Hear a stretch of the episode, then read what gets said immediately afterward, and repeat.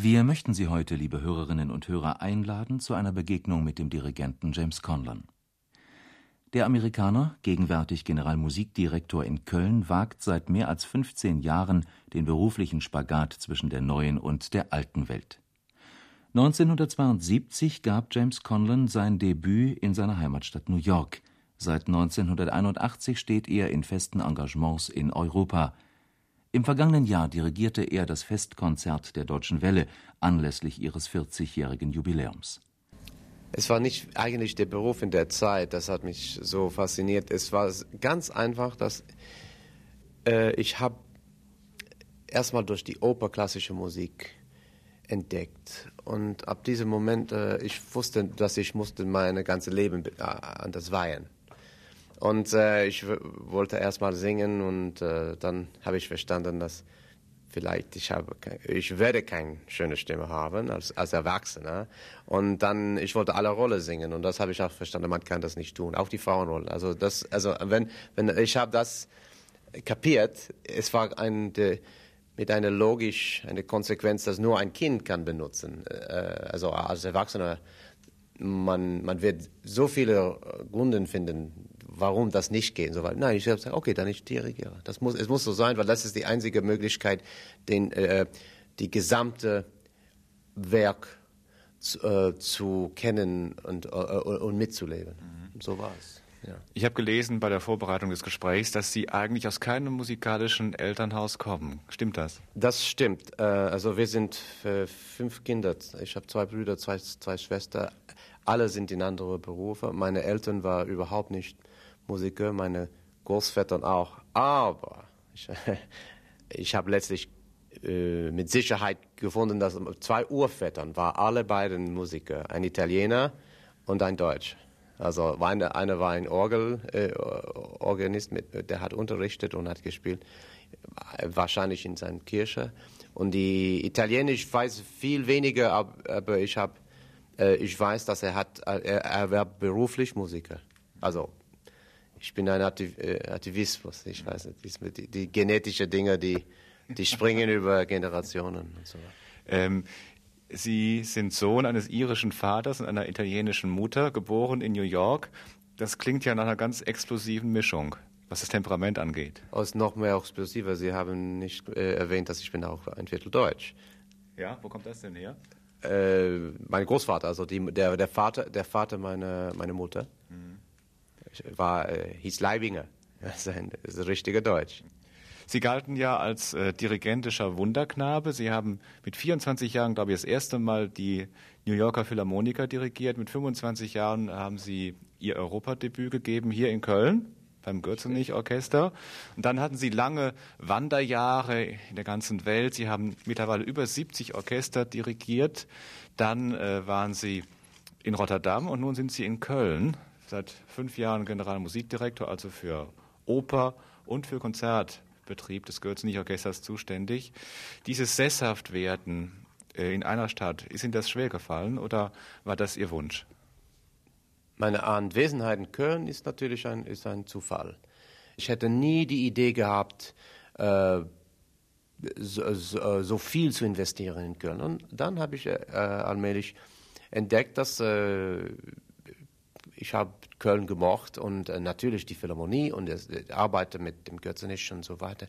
Und habe es, es jetzt das macht viel Spaß. Also ich nicht, nicht jeden Tag ist Spaß, aber äh, ich meine, es ist die die Gelegenheit äh, ständig in derselben in, mit dieselben Musiker Konzertrepertoire und Oper mit einem Orchester, die lieben die beiden genauso wie ich. Mhm. Und das finde ich äh, toll wenn man so kontinuierlich arbeitet, kann man sich ja auch Ziele setzen. Man äh, Ziele setzen für Köln, für das Orchester, für die Oper, aber auch für sich persönlich. Haben Sie da etwas gedacht? Es ist nicht so sehr einfach zu ausdrücken, was sind die Ziele. Die Ziele sind eigentlich für jeder, jede Interpret, jede Musiker, ist die allerbeste Produkt zu bringen wie möglich. Jeden Tag. Und das ist eine tägliche Arbeit. Äh, man kann natürlich sagen, ja, wir möchten alle so und so, die, zum Beispiel, wir machen die Mal, der Malerzyklus. Das ist zum, zum, zweiten Mal, dass ich den Malerzyklus mache, aber ich, ich mache das sehr gern, weil ich glaube, auch ist es, außer dass die Musik äh, sehr wichtig und äh, ist auch, es ist ein, sehr gut für ein Orchester, so eine solche Zyklus zu machen. Ähm, diese Ziele sind sehr einfach zu identifizieren, aber es ist nicht wirklich der Kern. Der Kern in dem Arbeit mit Orchester und Oper ist, dass jeden Tag man kämpft, die höchste Niveau möglich zu erreichen. Und wir, die, die sind auf dieser Seite, die, also wir sind nicht Publikum, wir sind, wir sind äh, beruflich Musiker und so weiter. Wir wissen, ähm, wie viel man muss kämpfen, ein gutes Produkt. Und wenn das Produkt ist gut, man weiß, das ist schon ein Wunder. Also, je, also manchmal jeden Tag es ist es mir ein Wunder, dass etwas äh, kann gut gehen. Also wir verstehen, was steckt, was steckt dahinter. Und das ist eine Riesenarbeit. Und ich glaube, deshalb arbeite ich hier auch so viel und so intensiv in meiner, in, in meiner Zeit in Köln, weil ich bin äh, des Glaubens, dass etwas besser zu tun ist, ist eine tägliche, eine tägliche Widmung, kann man das sagen? Man muss den ganzen Körper und Seele geben zu, zu dem künstlerischen, äh, künstlerischen Niveau. Und wenn man will nicht mehr, dann soll man aufhören. Es heißt, dass Toscanini eines Ihrer Vorbilder sei. Ist das richtig und warum? Ich glaube, es gibt keine, äh, keine Dirigent in der Welt, der, der nicht die großen, großen Dirigenten als Vorbild äh, verehren kann. Also Toscanini war der erste moderne also er hat seinen Stempel auf den ganzen Jahrhundert gemacht. Äh, vielleicht viel mehr äh, für uns in Amerika als äh, in Deutschland, das weiß ich nicht. Aber ich habe nicht ein Vorbild, das, das ist Unrecht. Äh, ich habe viele Vorbilder und muss ich auch sagen, dass nach einer besonderen Älter man hat wenige Beziehungen zu den Vorbildern. Ich glaube, die Vorbilder sind sehr wichtig, wenn man jung ist. Äh, aber unser Schicksal, alle Menschen, ist mehr und mehr sich zu, zu entwickeln, so dass man ist nicht ein Kopie voneinander, man ist nicht mehr ein Kopie von den Eltern, man wird, wer man ist. Und natürlich als Interpret und Dirigent, jeder hat seine eigene Personalität, sein Stärker, sein Schwächer. Und äh, ich genau so auch wie andere Menschen. Also meine Vorbilder jetzt sind nicht so wichtig äh, als sie waren vor 20 Jahren. Sie haben wohl mal gesagt, Kunst ist groß, wir sind klein. Das spricht ja eigentlich für eine sehr demütige Haltung der Musik und dem musikalischen Werk gegenüber. Ich glaube, Sie müssen meine Worte verstehen in ihre, in ihre großen Sinn. Das ist, wie ich sehe, äh, mein Leben im Vergleich mit meiner Arbeit. Und äh, ich, ich gehe davon aus, äh, jeden Tag, dass ich bin ganz privilegiert, in dem musikalischen Bereich zu arbeiten, weil es ist meine erste Liebe. Wer glaubt, dass er ist wichtig, ist äh, schon ein wenig Idiot. Äh, niemand ist wichtig. Äh, auf eine und auf der anderen Seite ist jeder wichtig. Aber wir, wir sind alle als, äh, äh, als Menschen genauso wichtig wie einander. Was ich, was ich sehr hasse, muss ich diese, leider diese, dieses Wort benutzen, in unserem Bereich ist äh, Arroganz und äh, äh, eine diese Art von Hochnäsigkeit, der kommt sehr oft mit Leuten, die glauben, dass sie sind äh, sehr erfolgreich und glauben, dass sie sind sehr wichtig. Sie sind nicht. Wir sind nicht. Ähm, kein Interpret ist äh, wichtig, weil er so gut interpretieren kann. Er ist nur einer, der vielleicht hat ein wenig Glück, dass er hat verstanden, was ist in äh, die Musik, die ist von einem anderen komponiert. Und wir sind ganz klein im, Vergleich. Und ähm, ich bin total bequem mit, mit diesen Gedanken. Ähm, ich, ich arbeite, ich diene Musik ganz gern, vielleicht gut oder schlecht, das ist die, eine Geschmacksfrage von anderen Leuten zu beurteilen. Ich meine, also jeder, jeder muss machen, was, was, was er kann, so gut wie er kann. Und das tue ich. Das ist fast eine religiöse Widmung. Ich bin so, ich mache das jeden Tag und äh, das, das ist vielleicht meine Kraft. Äh, ich habe meine Kräfte, ich habe meine Schwäche und so weiter, aber ich, äh, ich gebe meine ganze äh, Seele zu dieser Arbeit, weil ich diese Arbeit liebe. Sie sind New Yorker, aber jetzt schon seit mehr als zehn Jahren fest in Europa engagiert, äh, wagen aber immer wieder diesen Spagat zwischen Europa und New York, nicht nur persönlich, wo ja auch ihre Familie, glaube ich, noch in New York wohnt und sie nur ab und zu besucht, äh, sondern auch beruflich. Sie dirigieren an der Met, äh, dirigieren das New York Philharmonic Orchester und andere Orchester in Amerika. Sehen Sie einen, einen Unterschied in der Orchesterkultur zwischen äh, der neuen und der alten Welt? Gibt es da markante Differenzen? Was interessiert mich sehr und was ich sehr schätze bei den deutschen Musikern und dem deutschen Publikum generell, ist, dass äh, hier man hört Musik zu als Anfangspunkt und nicht äh, als Endpunkt. Und das ist ein großer Unterschied mit zum Beispiel Amerika. Ich glaube, da ist die Präzision, die Technologie vielleicht unser unsere Stärke äh, in Amerika.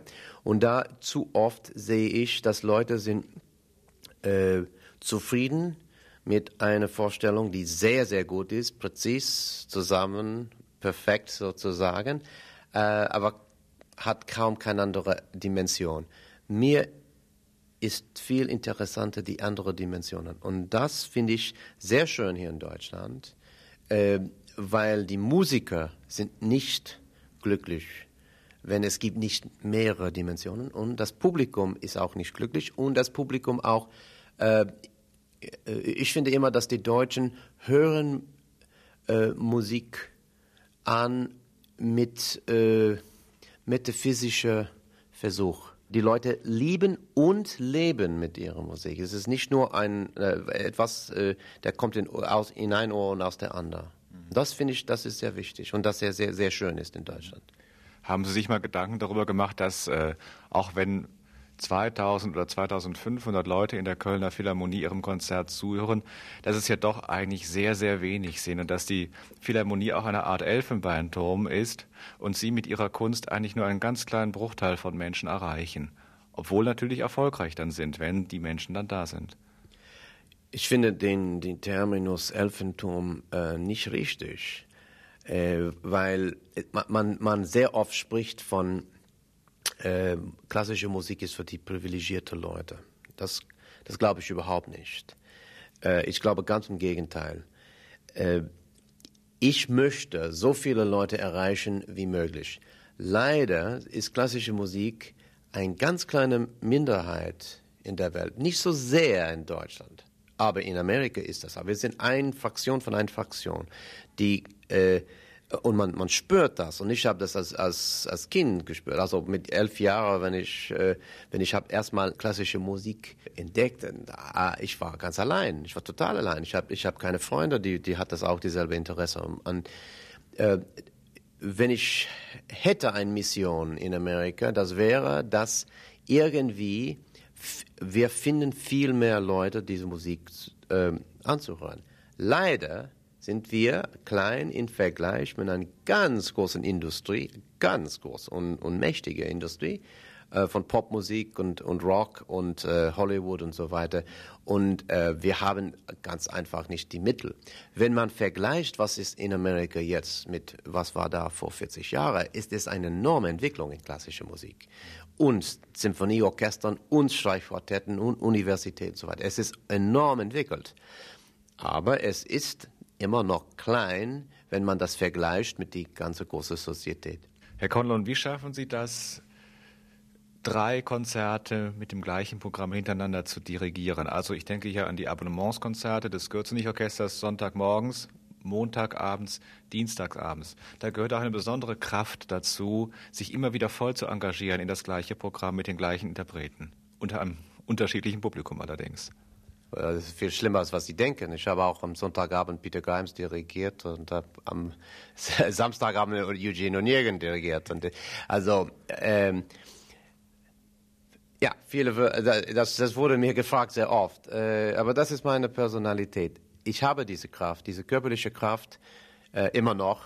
Ähm, und es ist, wurde oft, oft, gefragt, wie, wie kann das sein? Das kann nicht normal sein. Aber dann ich frage, ich, äh, ich möchte diesel, dieselbe Frage stellen. Es gibt Pianisten, Solisten, Geiger, die spielen, die, die, die, die üben acht, neun, neun Stunden pro, pro Tag und das ist normal und niemand sagt, wie kann das sein? Äh, das ist nicht gut. Man muss das so sagen. Und das ist für mich äh, als Dirigent äh, mit meinem Orchester genau so. Äh, ich sehe gar nichts äh, außerordentlich, äh, dass ich drei Stunden in, im Morgen und drei Stunden in Abendproben mache. Und für mich ist die, die Intensität nicht anders, wenn ich drei Stunden im Morgen eine Probe machen und im Abend eine Oper dirigieren und der folgenden Morgen noch eine Probe und der nächste äh, Abend noch eine, eine Oper und dann äh, drei Konzerte hintereinander. Also ich arbeite, ich arbeite jeden Tag. Aber das äh, Musik gibt mir, gibt mir Energie. Es, es nimmt das nicht weg. Ich fühle gesunder, wenn ich arbeite, als wenn ich nicht arbeite. Außer dass ab und zu ich habe Probleme mit meinen Schulter und Armen, aber äh, das ist in sich äh, nicht mit Dirigieren gebunden. Also in diesem Fall stimmt das Klischee, Musik ist ihr Leben, kann man doch sagen. Mein Leben ist größer als Musik, aber Musik ist die, ist die, ist die Mittelpunkt, das ist das, das Herz. Äh, wenn ich hätte keine Musik, ähm, natürlich würde, würde ich fühlen, dass ich war äh, etwas armer, aber dann es gibt viele andere Dinge im Leben. Was? erstmal äh, Familie, also Familie, Freundschaft, äh, Literatur, äh, äh, schöne Bergen, schöner Strand. Ich würde sagen, Familie und Freundschaft ist mir die allererste, aller, allererste Qualität im Leben. Über Musik, über alles. Ähm, Musik ist natürlich als, als, als, als Beruf, aber auch als persönliche äh, Auswahl die Centerpunkte. Aber es gibt so viel. Wenn ich musste morgen aufhören, ich werde viel mehr äh, in, in, den nächsten 30 Jahren, 40 Jahren, wenn ich so lange lebe, äh, ist, ich hätte nicht genug Zeit, alle die Bücher zu lesen, die ich will. Also, äh, man kann nicht sagen, dass Musik ist meine Musik ist, ist, ist die Zentrum, Mittelpunkt. Und im Zentrum Ihres Musiklebens, Ihres musikalischen Kosmos steht hier die menschliche Stimme, wenn ich das richtig äh, mitbekommen habe. Die menschliche Stimme einmal in der Oper, dann aber auch äh, was Chorgesang angeht. Sie sind ja seit 1979, glaube ich, Leiter des Cincinnati May Festival. Das ist das älteste Chorfestival in Amerika. Was äh, hat Sie dahin gezogen? Natürlich, alles kommt aus der menschlichen Stimme, wie Sie, wie Sie gesagt haben. Das ist die Naturinstrument, das ist die allererste Instrument.